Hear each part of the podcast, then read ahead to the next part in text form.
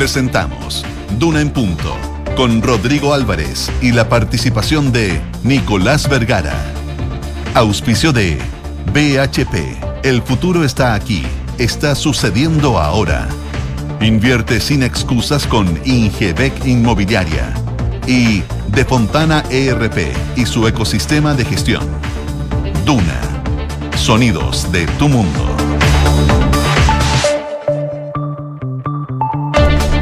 Las 7 de la mañana con un minuto, 7, un minuto, ¿qué tal? ¿Cómo les va? Buenos días, bienvenidos a una nueva edición de Duna en Punto que hacemos por la 89.7 desde la ciudad de Santiago, la capital de este país.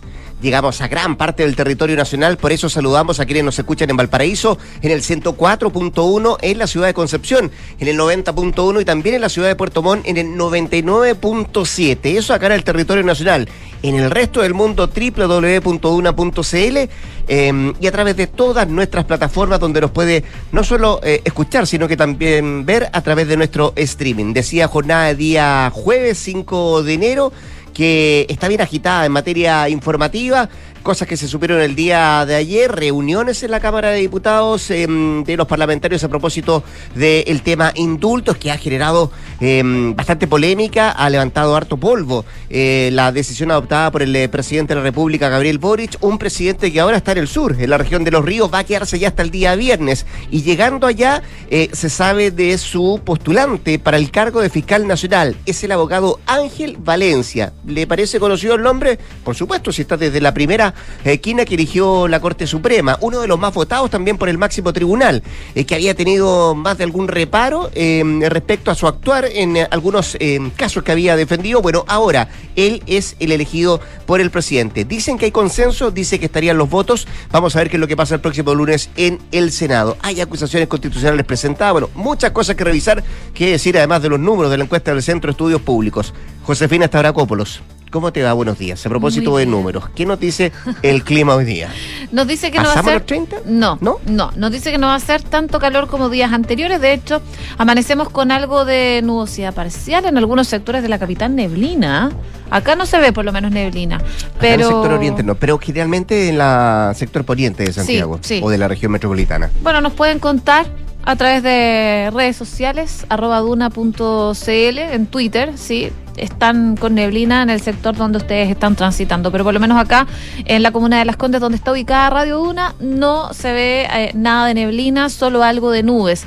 Va a ir variando despejado, eso sí, durante la tarde y la máxima, como les comentaba, va a ser de 29 grados. A esta hora 13,7. Ya desde mañana cielos despejados como es habitual para enero. En Viña del Mar y Valparaíso, 16 grados, máxima de 19, llovizna a esta hora de la mañana y se espera que esté principalmente nublado durante el resto de la jornada. Las nubes se quedan, por lo menos de aquí a todo el fin de semana, para los que están disfrutando de la costa, no sé si son tan buenas noticias.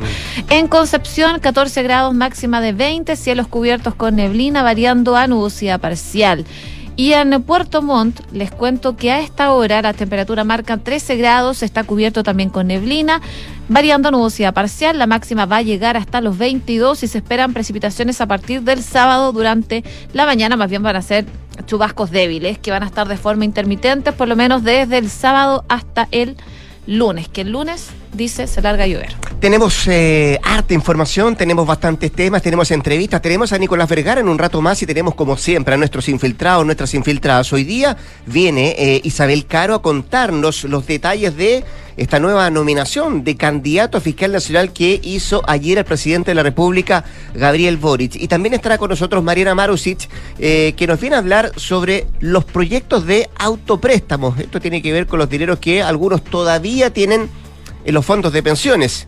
Y la crítica que hizo además el ministro de Hacienda, Mario Marcel, a propósito de esos proyectos que se están tramitando en el eh, Congreso. De eso y más en un ratito con nuestros infiltrados acá en Durán Punto. Son las 7 de la mañana con 5 minutos, 7 con 5 y estos son nuestros titulares.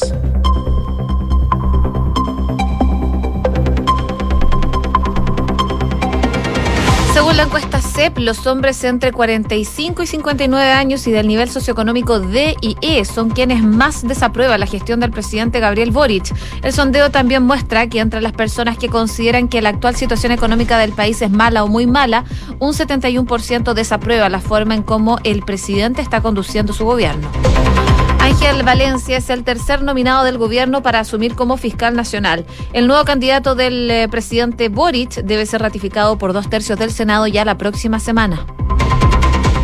La Cámara de Diputados realizó una sesión especial por los indultos otorgados por el presidente Boric para la instancia en que no contó con la ministra de Justicia, lo que ha generado polémica. En la instancia, los parlamentarios aprobaron cuatro resoluciones. Una de ellas manifiesta su rechazo al beneficio entregado a Jorge Mateluna y advierten las posibles consecuencias en relación entre el Ejecutivo y el Poder Judicial.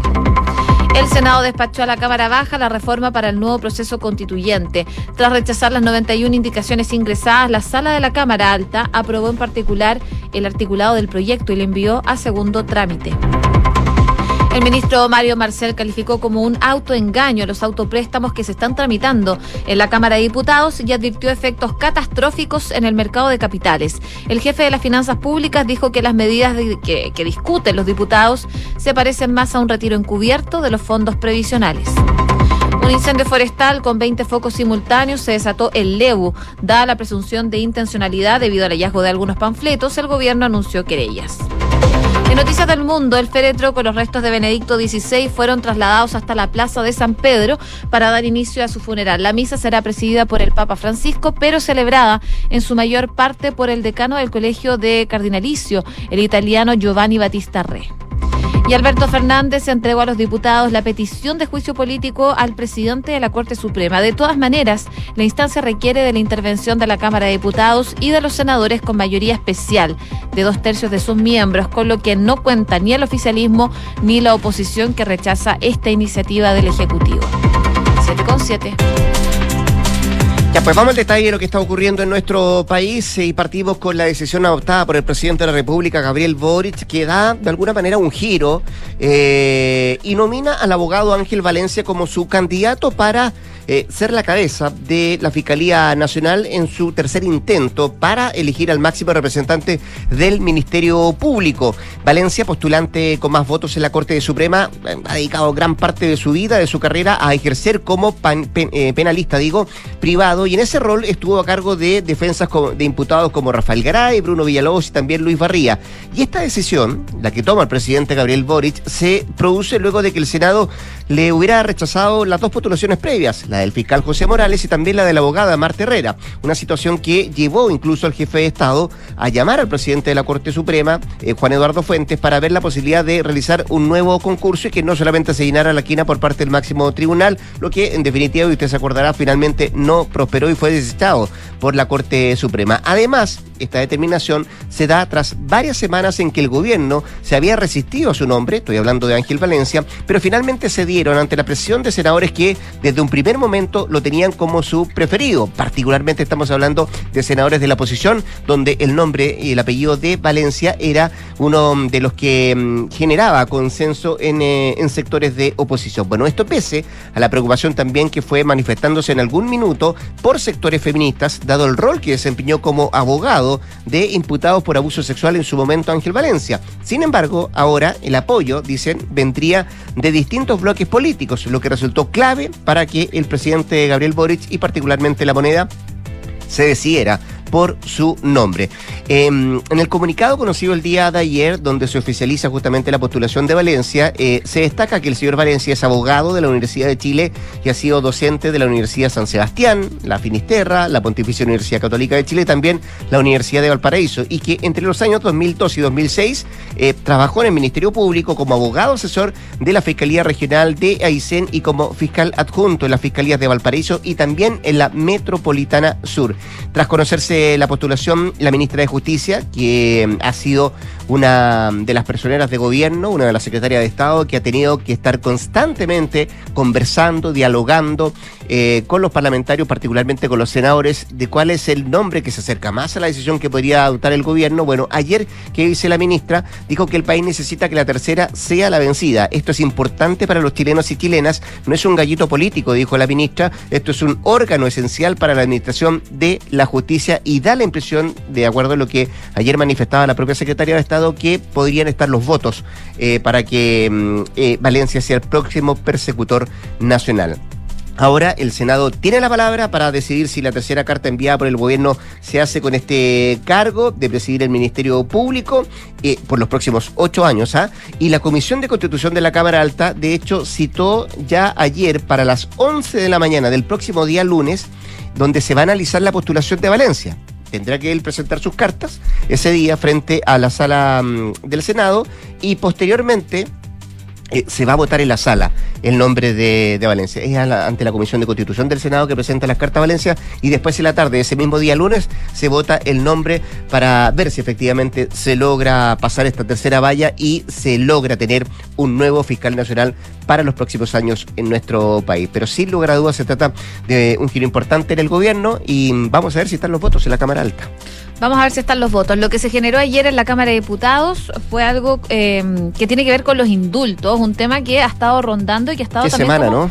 telón de fondo de lo que ha sido eh, la carta para fiscal nacional que elige el gobierno. Bueno, desde las siete y media eh, de ayer la Cámara de Diputados realizó una sesión especial para analizar los fundamentos entregados por el presidente para a 12 condenados en el marco del estallido social y también al exfrentista Jorge Mateluna. Y esto no estuvo exento de polémica porque está invitada a la instancia la ministra de Justicia Marcela Ríos, lo que eh, finalmente no se concretó. Eh, se extendió hasta las 22 horas esta sesión, fue bastante larga eh, y se aprobaron algunas resoluciones al término de esta sesión. Por ejemplo, una que critica las declaraciones del presidente Boric para justificar uno de los indultos. Estamos hablando el de Jorge Mateluna. Em, dicen su rechazo ante el indulto a Mateluna, indicando que hubo una falta de fundamentos del decreto que concedió dicho beneficio. También hacen un llamado para que el mandatario se comprometa con medidas reales que combatan la crisis en seguridad pública y la victimización que azota a la población de Chile. Y también fue aprobada y respaldada una declaración realizada por la Corte Suprema tras los dichos del presidente sobre el caso de Mateluna y advirtió su preocupación por eventuales consecuencias en relación a la institucionalidad entre el Ejecutivo y el Poder Judicial. Eso fue lo que se generó por lo menos en la Cámara de Diputados durante la tarde del día de ayer. Más temprano se analizaron dos acusaciones constitucionales en contra de dos miembros del gabinete, uno de ellos el ministro Giorgio Jackson, el ministro de Desarrollo Social, una acusación constitucional que fue presentada el martes y eh, también se habla mucho de otra acusación constitucional en contra de la propia ministra de Justicia, Marcela Ríos, durante los próximos días. Dicen que se va a estudiar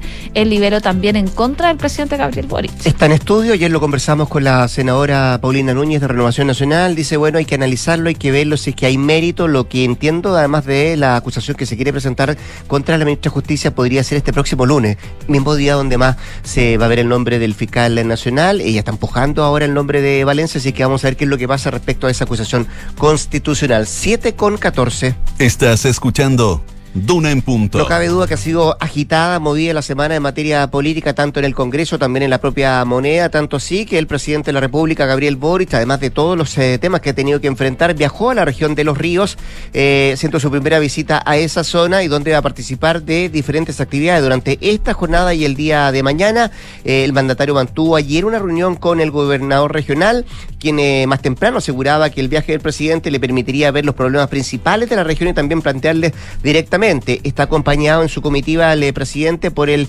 eh, ministro de Vivienda, eh, Carlos Montes, y también el subsecretario de Desarrollo Regional, Nicolás Cataldo. Una visita que dicen se va a extender hasta el próximo viernes, es decir, hasta mañana, por parte del presidente Gabriel Boric. Que a propósito de todo esto, de la semana agitada, de su viaje a los ríos, además se conocieron ayer números de la tradicional encuesta del Centro de Estudios Públicos que mostró una brusca caída en el rechazo a la gestión que lleva adelante el presidente de la República. Según los datos entregados ayer, un 24% de los chilenos aprueba la gestión o la forma como el presidente está llevando adelante su gobierno, mientras que un 61% lo rechaza.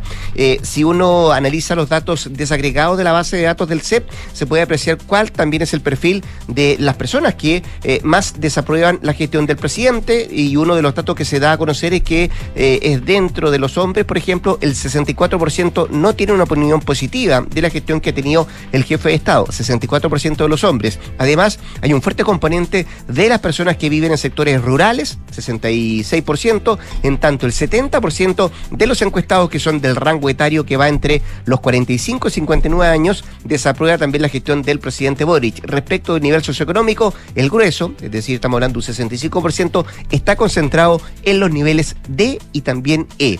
A su vez, dentro de los encuestados que se identifican con una posición política de centro, Fíjate que el 65% desaprueba la gestión del presidente y en ese mismo grupo solo el 23% lo aprueba y hay un 10% que no aprueba ni tampoco desaprueba. La situación cambia en el grupo que se identifica con la izquierda, ahí en ese segmento el 59% aprueba la gestión del presidente y solo un 29% la desaprueba. Algunos números que se dieron a conocer el día de ayer de la encuesta CEP principalmente y nosotros hoy día estábamos mirando ese desagregado que tiene que ver con la aprobación y desaprobación del mandatario. Oye, también hubo una lista respecto al proceso constituyente que recién pasó y habla de hombres de zonas rurales y edad media, que es el perfil de votantes del rechazo, según la encuesta CEP, de acuerdo a este desglose que hace de este sondeo, algo que es importante mirar considerando que se está abriendo un nuevo proceso y porque el Senado aprobó finalmente ayer en particular y despachó a la Cámara Diputados la reforma que habilita el nuevo proceso constituyente.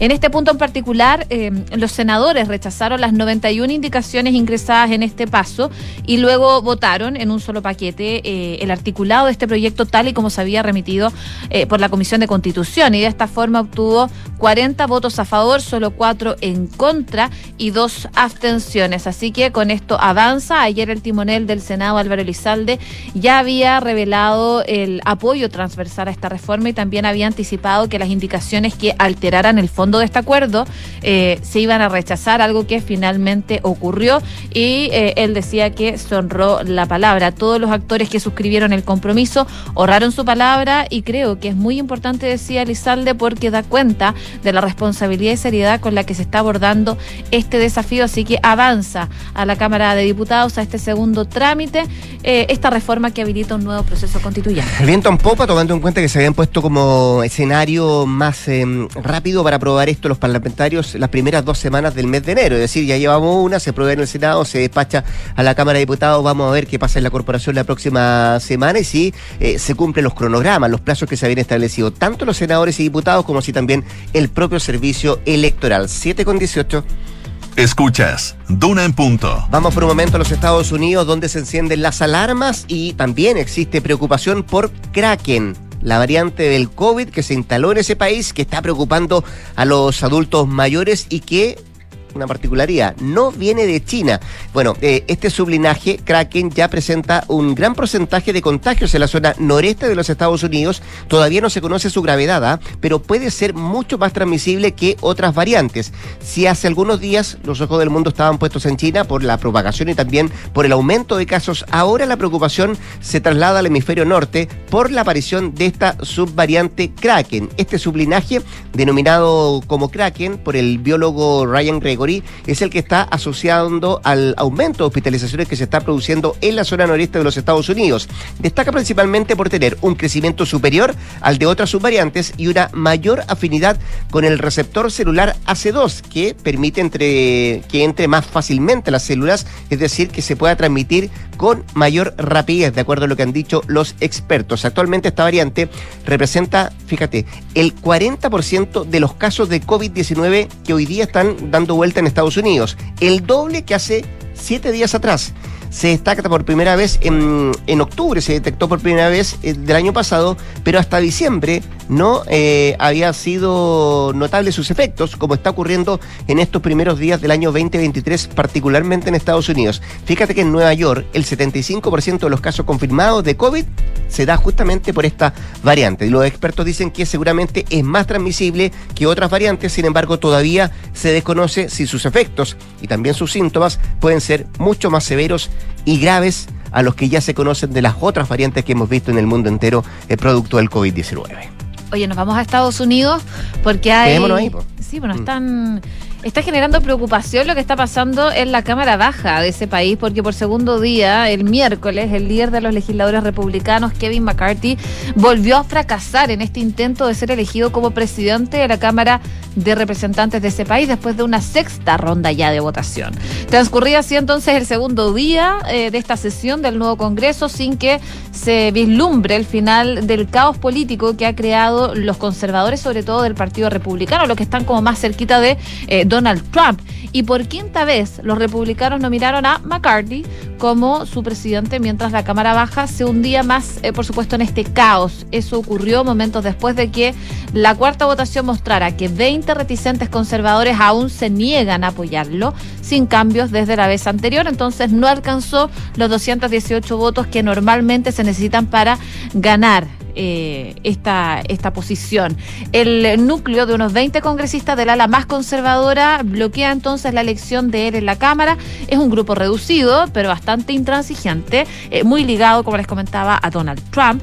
Pero a McCartney no le, no le fue mejor en las votaciones anteriores. De hecho, estos mismos conservadores le negaron los votos y parece que eh, no han cambiado de opinión. Bueno, hoy día se va a votar nuevamente a ver si finalmente la Cámara de Representantes de Estados Unidos va a tener un líder en reemplazo de Nancy rondas Pelosi. ¿no? Seis rondas de votación en octubre no se puede. Oye, muy cortito a propósito de temas internacionales. Eh, yo sé que a ti te encanta la realeza. Eh, hoy día el Guardian destaca eh, una noticia que tiene que ver con la nueva, el nuevo libro que de ah. autobiografía de Harry.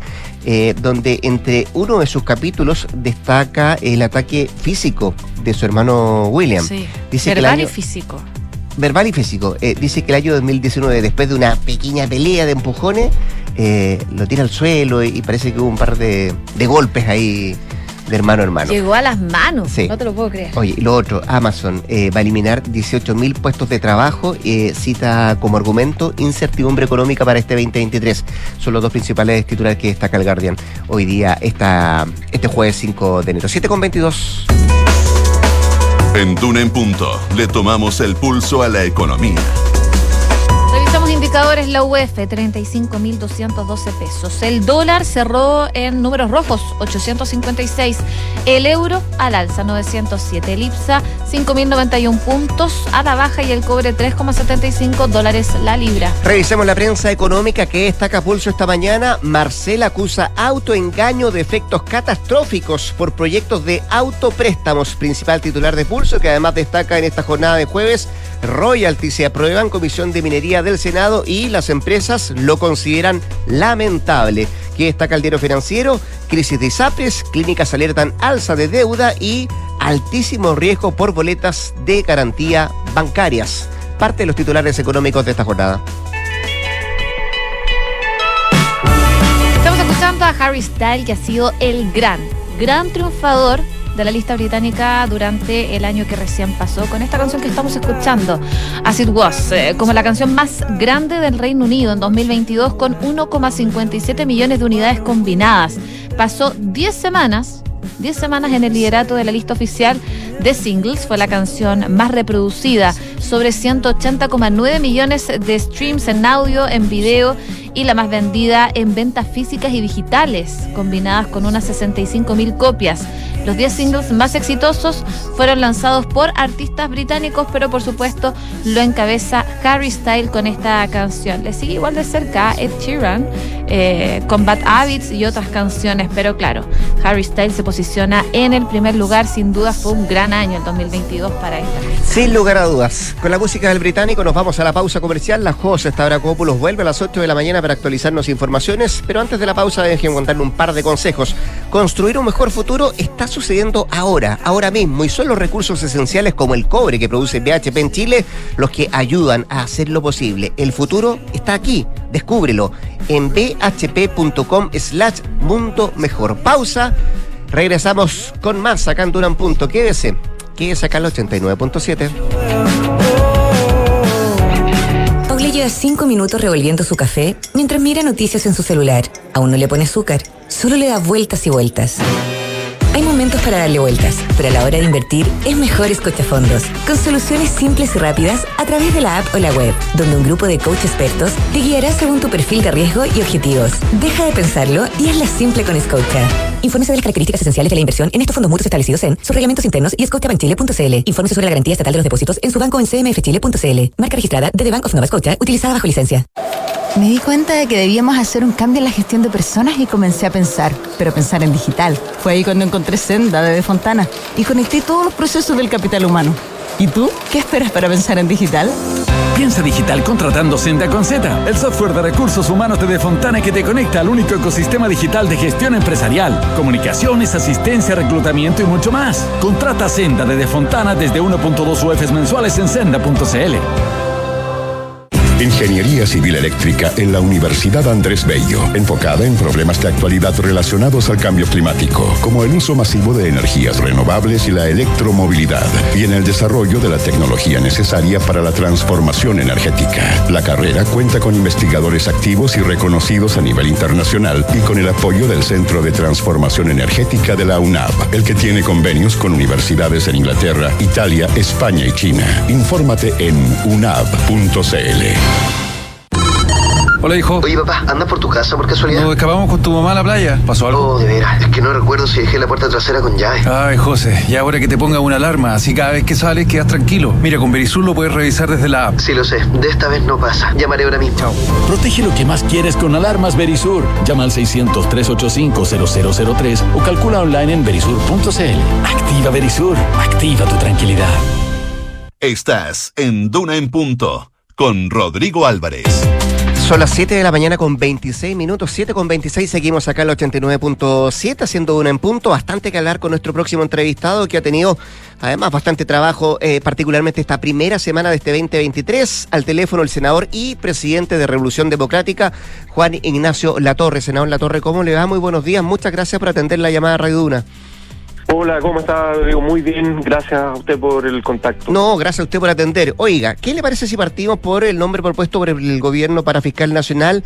Eh, ¿Será la tercera la vencida, cree usted, en este proceso que se ha dilatado bastante respecto al persecutor nacional? Yo sinceramente espero que sea la tercera, la tercera la vencida, porque creo que ya no podemos eh, dejar por más tiempo a la fiscalía sin un liderazgo. Llevamos más de 100 días ya con dos procesos fallidos anteriormente. Creo que mm, las instituciones con este tipo de dificultad empiezan a se, empiezan a horadarse, digamos, la, confianza eh, de instituciones que ya ya hay eh, ya hay dificultades en esa percepción de la ciudadanía, ¿no? El Congreso por un lado, el, la Corte Suprema, el Gobierno, digamos, todas las instituciones que participan eh, en esta designación y teniendo en cuenta además que la seguridad pública es una de las principales preocupaciones de la de la ciudadanía eh, y donde el Ministerio Público juega un rol fundamental en la persecución del delito. Entonces, eh, tenerlo descabezado por, por rencillas políticas, por gallitos, por pelea pequeña, yo creo que al final no le hace bien a nadie y, y, y espero que, que esta vez sí se pueda designar. ¿Y a usted en lo particular, senador, qué le dice el nombre de Ángel Valencia? Mire, yo en lo personal, o sea, si fuera por mí, eh, no no es de mi mayor preferencia. Yo de la quina, eh, bueno, yo estaba antes por por Marta Herrera, eh, de la quina también me gustaba Palma, pero esas son ya mis preferencias personales. Personales, por supuesto, sí. Claro. Eh, pero acá, acá hay que lograr dos tercios en el Senado y, y bueno, y escuchar además a Ángel Valencia acá también pa- para explicarle a la gente que, que nos está escuchando, que tal vez no conoce todo el sistema de nombramiento que es bien complejo y que yo creo que hay que revisarlo en una nueva constitución, creo que es uno de los temas que hay que revisar porque esto está, está en la constitución. Eh, la Corte Suprema elabora una quina y, y al elaborar una quina, la misma Corte Suprema ya está diciendo que cualquiera de esas cinco personas está... mm, digamos, es idónea para dirigir el Ministerio Público. ¿no? Parece que, en eso, luego- parece que en eso sí hay consenso, senadora, de que eh, todos piensan que debiera modificarse un poco el proceso de lo que de lo que se ha llevado adelante para fiscal nacional, sobre todo por lo que ha pasado estas últimas semanas, ¿no? Sí, yo creo que estamos llegando a un consenso, ojalá se, se concrete eh, por, por varios motivos. Hay, hay quienes plantean que el periodo debiera ser más corto, no ocho años, sino que un periodo más corto o evaluable en, en la mitad del periodo, por ejemplo, si es que se puede renovar. Según desempeño, evaluación, etcétera. Por otro lado, la participación del Senado, eh, cuando muchas veces hay conflicto, que fue lo, que ocurrió en el proceso anterior, que hubo denuncias no de pactos de impunidad, con los líos, con las platas políticas. En el fondo, cuando tienes a los senadores tomando decisión en, en una designación tan relevante que pueda afectar causas ya sea personales o familiares o de tu partido político, de eh, otros militantes, de alcaldes, etcétera. Bueno, también ahí puede haber conflictos de interés, ¿no? En decir, ¿a quién elijo que me va a ayudar en determinadas causas? Eso es un tema. Y por otro lado, el quórum con el que se elige o que se tiene que, se, se esfuerza, ¿no? Con dos tercios, un quórum supramayoritario que, mm. que hace que los acuerdos forzados de repente no, no sean de lo más transparente, digamos, para la ciudadanía. Entonces yo creo que hay muchas cosas que revisar. La misma quina, la Corte Suprema, el hecho de que ellos votan y le dan más votos a uno, menos a otro, a otros los dejan fuera de camino, de carrera, digamos, también eh, sin, sin que haya un informe, sin que haya un fundamento de esa decisión, eh, como su criterio en el fondo, también es, mm. es, poco transparente. Yo creo que hoy día el siglo XXI se exige mayor transparencia y un sistema de nombramiento que finalmente le dé confianza a la sociedad. Si acá estamos, mm. estamos eh, frente a quién va a liderar la institución que tiene un, un rol fundamental en la persecución penal del, delito. A ver, terminemos este proceso para ver cómo viene lo otro, dice usted respecto a si se modifican algunas cosas, senador. Oiga, senador, pero el nombre de Ángel Valencia está en la quina desde el día uno. Eh, yo quería preguntarle a usted cómo se explica eh, el que ahora el presidente lo haya propuesto. No, porque, eh, o sea, en el fondo, ojo, si, si esto, si, se vuelve a caer, tiene que elegir a otro, si en el fondo, y se, se completa la quina, y lo mismo. O sea, yo acá no estoy diciendo, ayer, por ejemplo, escuchaba que un sector de Renovación Nacional eh, no iba a votar por él, eh, eso le comunicaron a, entiendo, al, al, gobierno, no sé si, si se va a concretar o no. Entonces, primero no sé si están los votos, digamos, ¿no? Eh, acá el presidente hace una apuesta por una persona que supuestamente tendría los dos tercios eh, dentro de la quina, que ha estado, como usted dice, desde el día uno, eh, pero que probablemente no, no es del gusto eh, del, del, oficialismo, y esto ya lo han dicho públicamente varios senadores y senadores. Entonces, claro, por, por lo mismo hubo resistencia, creo, al nombre de Valencia, porque desde el día uno varios sectores eh, de, de, todos los partidos, del socialismo democrático, a Pro Dignidad, eh, dijeron que no, no les gustaba mucho elegir Valencia, digamos, ¿no? Entonces, eh, claro, el presidente, bueno, va, va escuchando, va, va tomando sus decisiones, pero finalmente es el Senado el que tiene que decidir si da su voto a favor o no y juntar los dos tercios. Entonces, mm, a ver, no es, no es que Ángel Valencia, eh, es cierto que la Corte Suprema dio el mayor, la mayor votación para él y para Morales. Así es pero también la Corte Suprema elegía cinco, entonces tampoco es que había que elegir o a, él o a Morales. De hecho, el primero que mandó fue Morales y se cayó, digamos. Y, tuvo, un pasado también que en algún momento se habló de un veto respecto al tema Valencia. ¿Se acordará usted que había surgido respecto a algunas causas que él había defendido que no le gustaban muy bien a sectores feministas del, del, mm. gobierno? Em, por eso le preguntaba, o a lo mejor quiero cambiarle la pregunta, ¿usted no ve en esto un gesto del presidente en nombrar a Valencia? Porque también entiendo, y la información que manejamos, que hay algún sector de ese senadores de la oposición que sí le gustaría el nombre de Ángel Valencia. Sí, yo entiendo que la UDI comunicó desde el día uno que, le gustaba. Era su candidato, ¿no? Sí. Claro. Eh, pero la UDI y no Renovación Nacional, y la bancada más grande en el Senado, Renovación, Nacional. Entonces, eh, acá de lo que se trata es de, de hecho, Renovación Nacional en la, en la pasada, en las dos pasadas, también votó desordenado. Entonces, eh, desordenado me refiero a que toda la bancada no vota de la misma manera, sino que votan la mitad de una manera, la mitad de otra y así. Eh, por tanto, no bastan con los votos de la UDI, digamos, ¿no? Entonces. pero lo que quiero preguntarle, ¿usted descarta que esto sea un giro del presidente, sea un gesto del presidente a, a propósito de lo que ha pasado los últimos días? Que yo sepa, y yo estaba hablando con el presidente, estaba hablando con el gobierno, no, el presidente no está negociando nada con la UDI directamente o diciéndole, mire, eh, nómbreme, o sea, le nombro a este y a cambio, qué sé yo, ustedes van a bajar, no sé, las acusaciones constitucionales o se van a subir a la mesa de seguridad. No hay ningún compromiso de ese tipo, digamos, ¿no? Eh, no, no, no sé si va a cambiar o no la actitud. Del, primero hay que ver si, si, si Valencia sale elegido, primera cosa. Eh, y segunda cosa, eh, creo que va por carriles separados la elección de un fiscal que además dura ocho años. Entonces no, no creo que el presidente esté en una, en una lógica de coyuntura, ¿no? Para calmar, por decirlo así, a, a, un sector o dar un gesto a un sector para un cargo que es tan relevante para ocho años. Eh, entonces, yo creo hay un hay un criterio que sí ha pesado, me parece, en esta ocasión, eh, que es que alguien que viene más bien de afuera que de adentro de la institución, una institución que está con hartos problemas de gobernabilidad a, la interna, que hay distintas asociaciones que se hacen zancadilla entre sí, que filtran cosas, etcétera. Eh, y, y, bueno, y pareciera ser que su propuesta, ¿no? Que su propuesta, la que le hizo la Corte Suprema, hay que escuchar ahora a, que la haga en el Senado.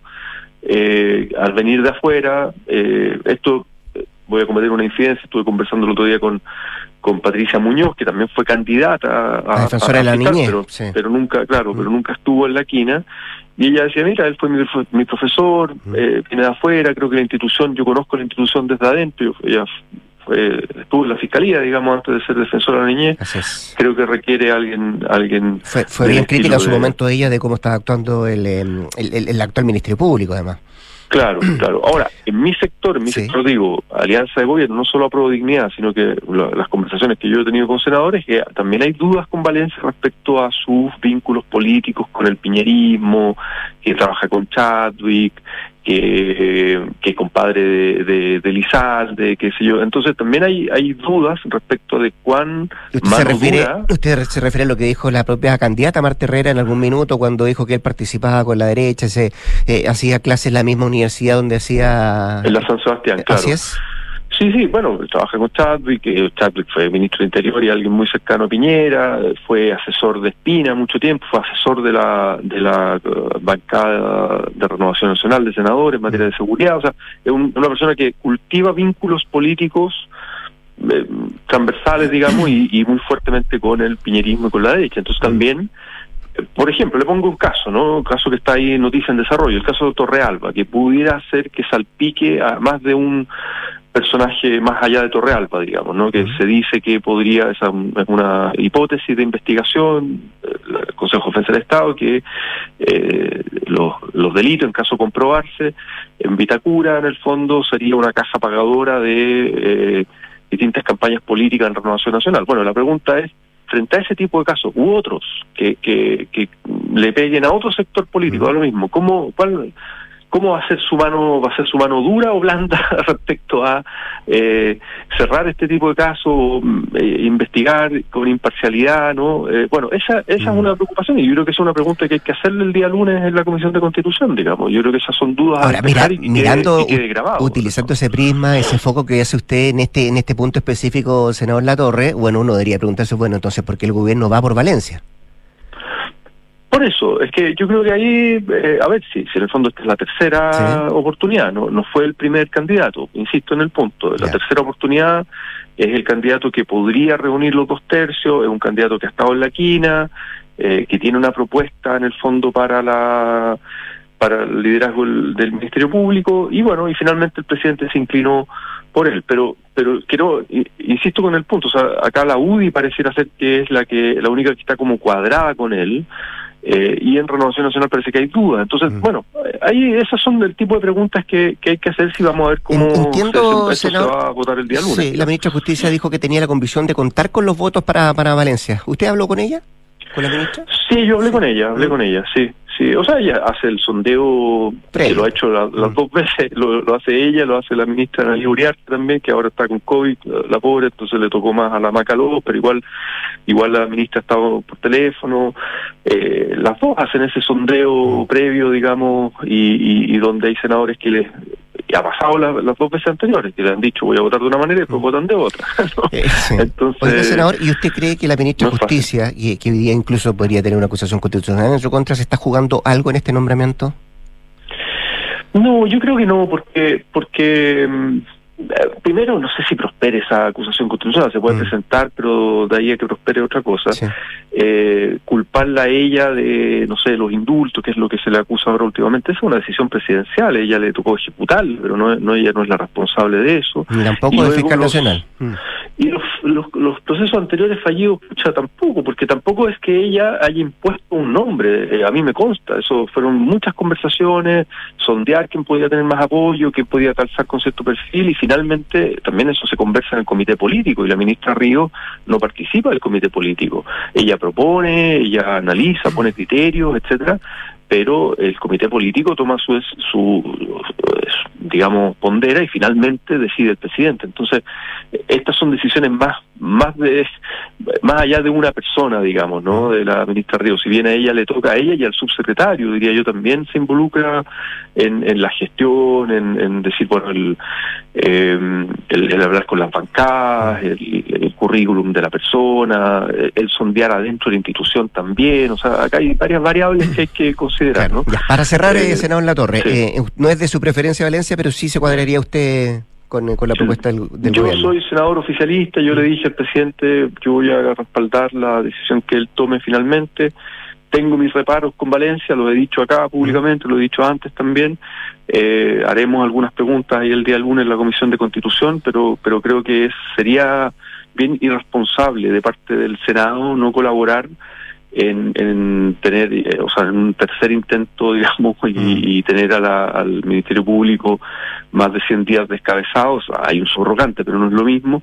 Eh, y además con este con esta retórica, que eso es lo que a uno le molesta también. Hay una retórica no del mundo político, de mis colegas, de decir, oye, la, la seguridad es lo más importante, es lo más importante, pero después a la hora de colaborar en, en una designación eh, de una institución que es tan fundamental en la persecución penal del delito, no colaboras, parece que hay un doble estándar ahí. El senador y presidente de Revolución Democrática, Juan Ignacio La Torre, conversando esta mañana con Duna. Gracias, senador, que esté muy bien. ¿ah? Gracias, buen día, que esté bien. Abrazo. Chao, chao. 7 con 40, vamos a la pausa. Conecta la gestión de tu empresa con Sapiens CRP y tu área de gestión de personas con Senda. Ambas soluciones de Fontana y su ecosistema de gestión empresarial. Integra todos los procesos de tu compañía en defontana.com. Invierte sin excusa con Ingebec Inmobiliaria. Ahora te ayudan a comprar un departamento en verde o con entrega inmediata, pagando el pie hasta en 48 cuotas sin Descubre este y más beneficios en ingebecinmobiliaria.cl. Pausa y en segundos acá en el estudio, Nicolás Vergara y nuestras infiltradas. Hoy día, Laisa Caro y Mariana Marusic en Duna en Punto. Construir un futuro mejor es responsabilidad de todos. Mientras más países adoptan medidas para reducir las emisiones de carbono, la demanda de productos y servicios esenciales para el crecimiento económico sigue en aumento. No es fácil, pero son recursos como el cobre producido por BHP en Chile los que ayudan a hacerlo posible. El futuro está aquí. Descubre cómo en bhp.com slash mundo mejor. Deja tu inversión en manos de los que saben. Invierte sin preocupaciones con Ingebec. Invierte sin excusas. Compra un departamento con entrega inmediata o en verde y te regalamos hasta el 10% de pie y pago del saldo hasta en 48 cuotas. Contacta a uno de nuestros asesores para que te evalúen y accede a beneficios que te ayudarán a lograr tu objetivo. Ingebec Inmobiliaria.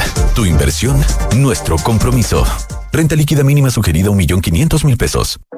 En la Universidad del Desarrollo, el futuro está más cerca. Contamos con la mejor tecnología en laboratorios y salas de clases para que experimentes nuevas formas de aprender. Podrás acceder a intercambios y doble grado en prestigiosas universidades extranjeras y mientras estudias te incorporarás tempranamente al mundo laboral. Universidad del Desarrollo, acreditada en nivel de excelencia por seis años en todas las áreas. Decide, desarrolla, impacta. Hola, hijo. Oye, papá, ¿andas por tu casa por casualidad? Nos escapamos con tu mamá a la playa. ¿Pasó algo? Oh, de veras. Es que no recuerdo si dejé la puerta trasera con llave. Ay, José, ya ahora que te ponga una alarma, así cada vez que sales quedas tranquilo. Mira, con Verisur lo puedes revisar desde la app. Sí, lo sé. De esta vez no pasa. Llamaré ahora mismo. Chao. Protege lo que más quieres con alarmas Verisur. Llama al 600-385-0003 o calcula online en verisur.cl. Activa Verisur. Activa tu tranquilidad. Escuchas Duna en punto. Duna 89.7.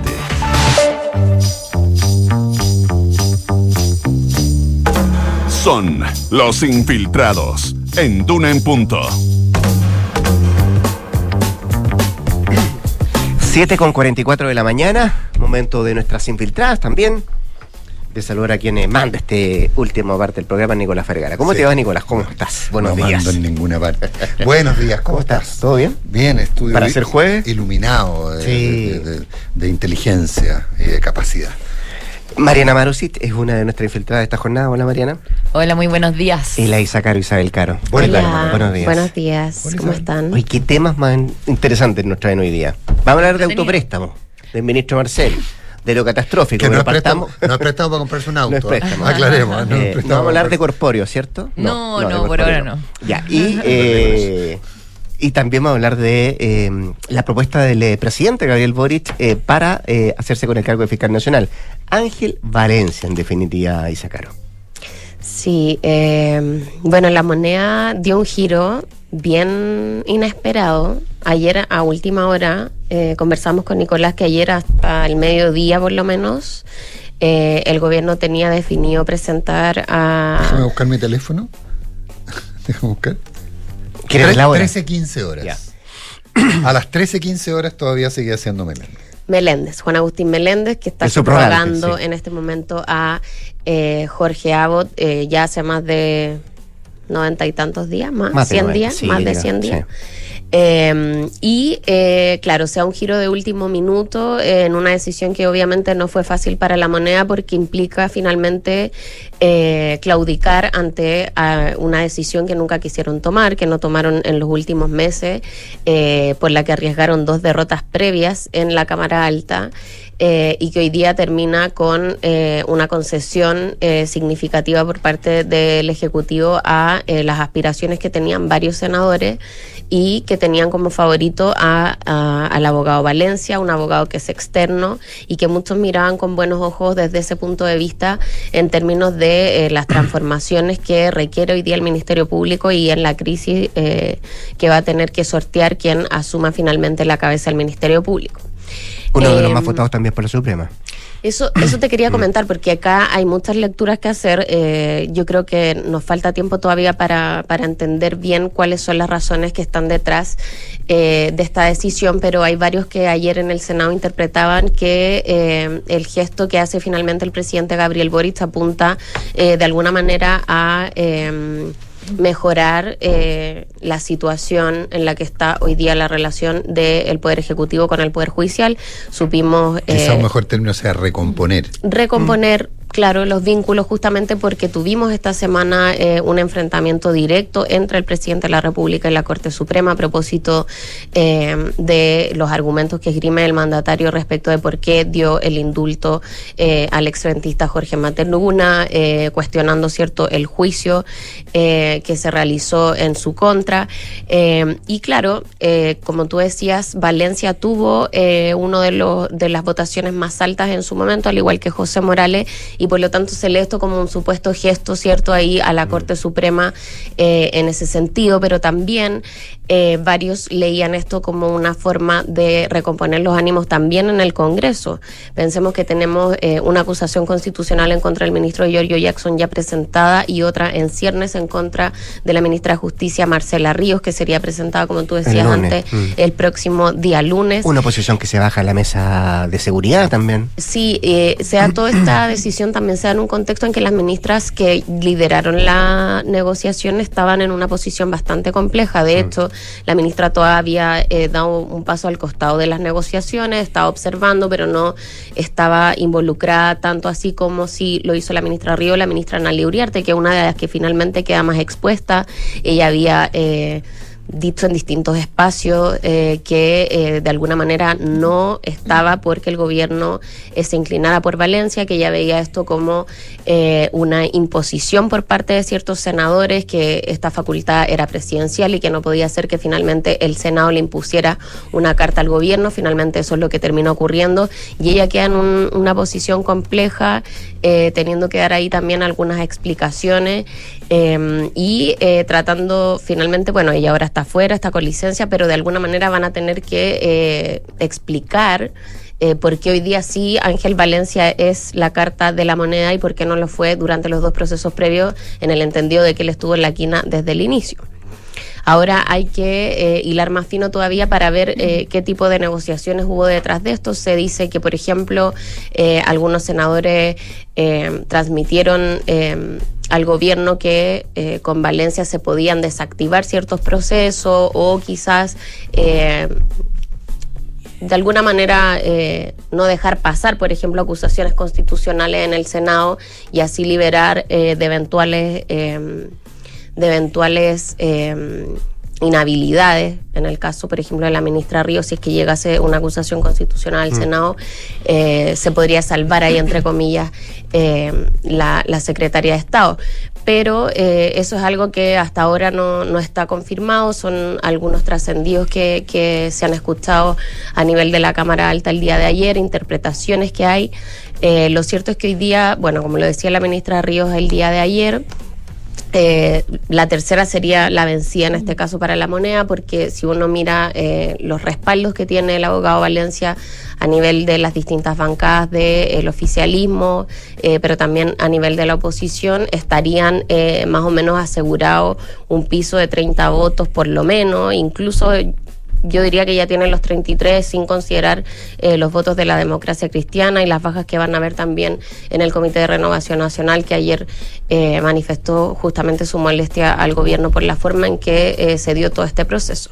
Ayer había también harta molestia en sectores oficialistas en donde vieron que esta decisión del Ejecutivo se veía como eh, una determinación bien errática eh, y bien difícil de eh, defender eh, ante la opinión pública justamente cuando fue el candidato al que se opuso eh, la moneda siempre y donde habían reparos por parte de ministras de Estado que fueron eh, públicos, lo reconoció la ministra Río, había aprehensiones respecto a las defensas que le había hecho en casos eh, de connotación sexual, como también estaba el factor de eh, su participación en esta firma de abogados que defendió a la ministra Carolina Toa en el caso Publicam.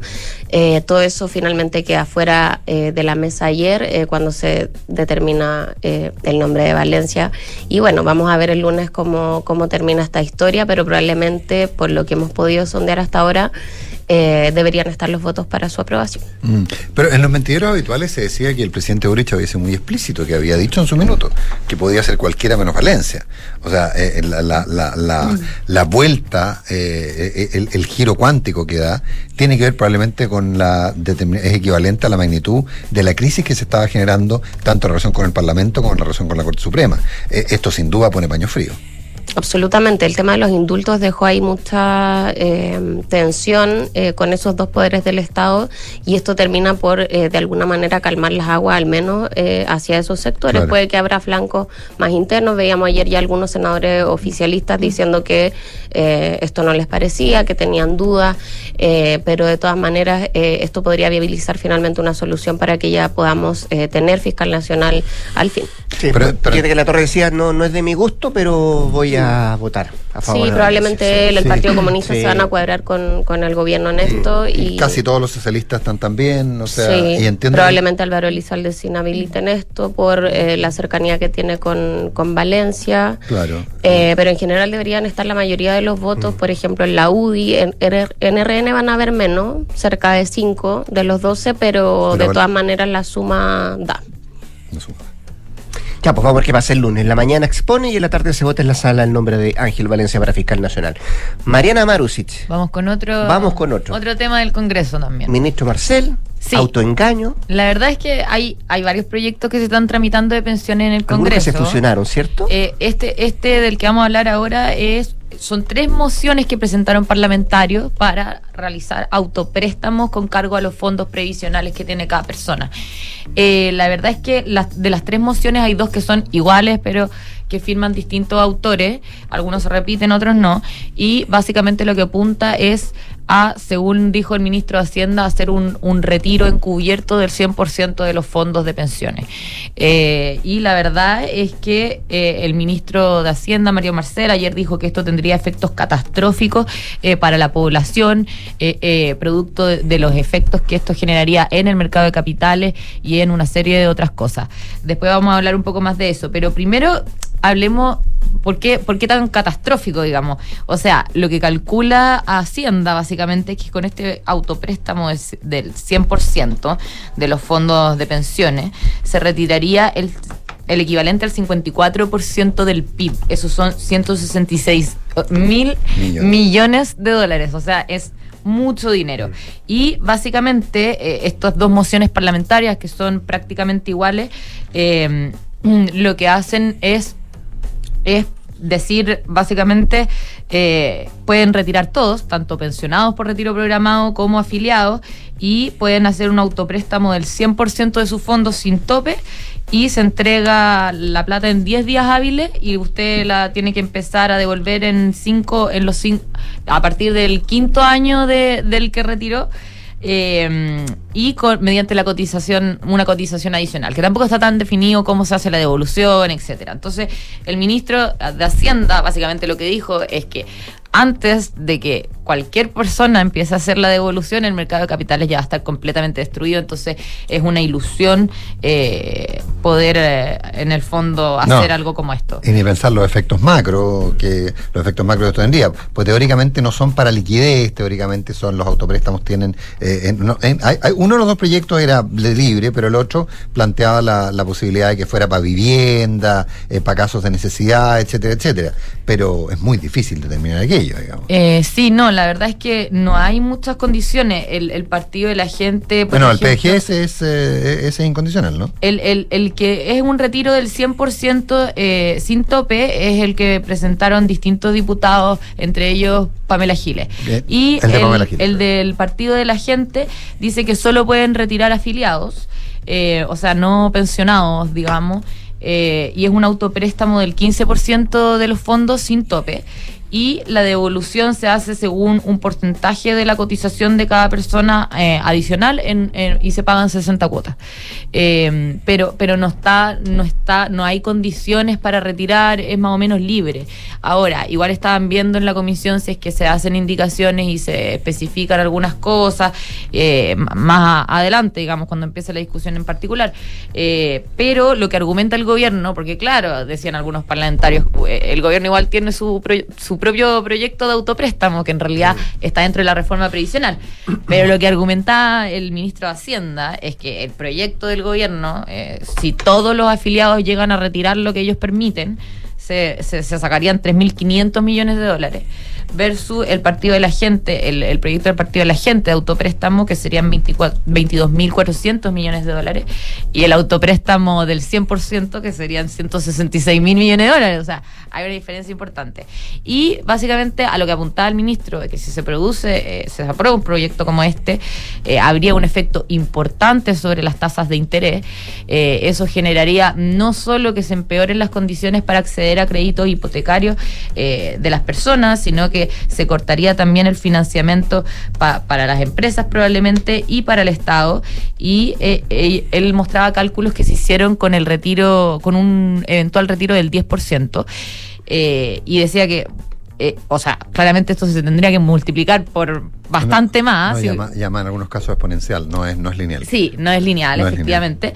Y las cifras que da es que el costo fiscal por la mayor tasa que eh, implicaría eh, una medida como esta, eh, de- del retiro del 10, digamos, implica un 0,8% del PIB de mayor carga fiscal por año de manera permanente. O sea, y si tú comparas estos 0,8... eh, Esto en términos de los costos de endeudarse el fisco, digamos. eh, efectivamente. Claro. Eh, Versus, el, por ejemplo, la, la tributaria que busca recaudar 3,6%. O sea, todos los años un 0,8 adicional no es menor y esto es para un retiro de un 10%. Entonces, y, y hablaba también que si la tasa de financiamiento eh, en dólares sube 20 puntos porcentuales, eh, la mayor carga fiscal por año sería de 25 mil millones de dólares. Esto es 8% del PIB de mayor carga fiscal anual. Y esto es un cálculo conservador. Entonces, básicamente... Ahora, cuando era, cuando era presidente del Banco Central, eh, cuando, era, cuando era presidente del Banco Central, respecto a los retiros del 10%, el ministro Marcel planteó escenarios muy parecidos, los que se cumplieron todos. Sí. Todos, todos las predicciones, todas las predicciones que hizo María José se cumplieron y no le fue muy bien. Eh, entonces, y recordemos que el primer retiro era un único retiro extraordinario, así se llamaba el proyecto de ley. Sí. O sea, Está en el articulado transitorio de la Sí. Constitución. Así que, Eh, pero- así que, así que por eso yo no, no me queda tan claro, Mariana Marusic, que eh, primero que nada que sea difícil que se apruebe, yo creo que hay alguna probabilidad que se apruebe, y aunque se apruebe por acotado que sea, lo único que hace es abrir una puerta que es imposible cerrar después. Por eso, si se aprueba cualquier forma, y esto es una opinión, cualquier forma de autopréstamo, cerremos por fuera. O sea, lo que todos han dicho es que ya, ya se abrió la puerta con el primer retiro, digamos. Eh, No, no, pero, pero es que vía autopréstamo. No, si los retiros ya están. Ah, y, va- vamos a tener en junio. No, no, no, no, no. no. No, no, sí, bueno, no. eso es lo que decía. encubierto. Y, Claro, y claro. de hecho, la, la diputada Pamela Giles, que es autora de dos de las mociones, ironizó, uy, ministro, me descubrió, eh, o sea, como que admitió que este es un retiro encubierto porque no pueden hacerlo hasta abril, Claro. digamos. Sí, claro. Correcto, pero, pero básicamente, como te digo, tal como en su minuto se decía que los retiros iban a ser por única vez una cosa extraordinaria, y en abril vamos a estar discutiendo sobre el sexto, eh, el plantear que un autopréstamo acotado con condiciones sea una forma de cerrar la discusión, es, es- es de una- es absolutamente iluso. Igual no lo, no lo han planteado para cerrar la discusión, pero los parlamentarios, Sí, o sea, se- como ayuda a las familias. como ayuda a la familia, pero, pero con eso se resuelve un montón de problemas. Yo creo, honestamente, creo que si se llegara a aprobar cualquier tipo de autopréstamo que fuera restringido, etcétera, etcétera, se abre una puerta que en términos de país, mejor cerremos por fuera. Vamos a ver lo que pasa. La próxima semana podría votarse en general, así que estar atento. Eh, igual febrero. Queda para marzo. Sí, febrero es receso, legislativo, así que probablemente queda para más. Mariana Marusic, Isabel Caro, nuestras infiltradas de este jueves, muchas gracias por venir. ¿ah? Gracias. Qué gusto de verlas y oírlas. Bueno, y usted sigue muy bien acompañado como siempre. Sí, pues. sí, tenemos una sorpresa, tenemos una invitada especial. ¿La conocía? Es mucho. Paula Escobar va a estar acompañando gran a Nicolás Vergara. Antes de eso, las noticias con Josefina Stavrakopoulos. ¿Qué es sacando una? ¿Quién quién crees tú que va por Comrex? 89.7. Que le vaya muy bien, buen día. ¿eh?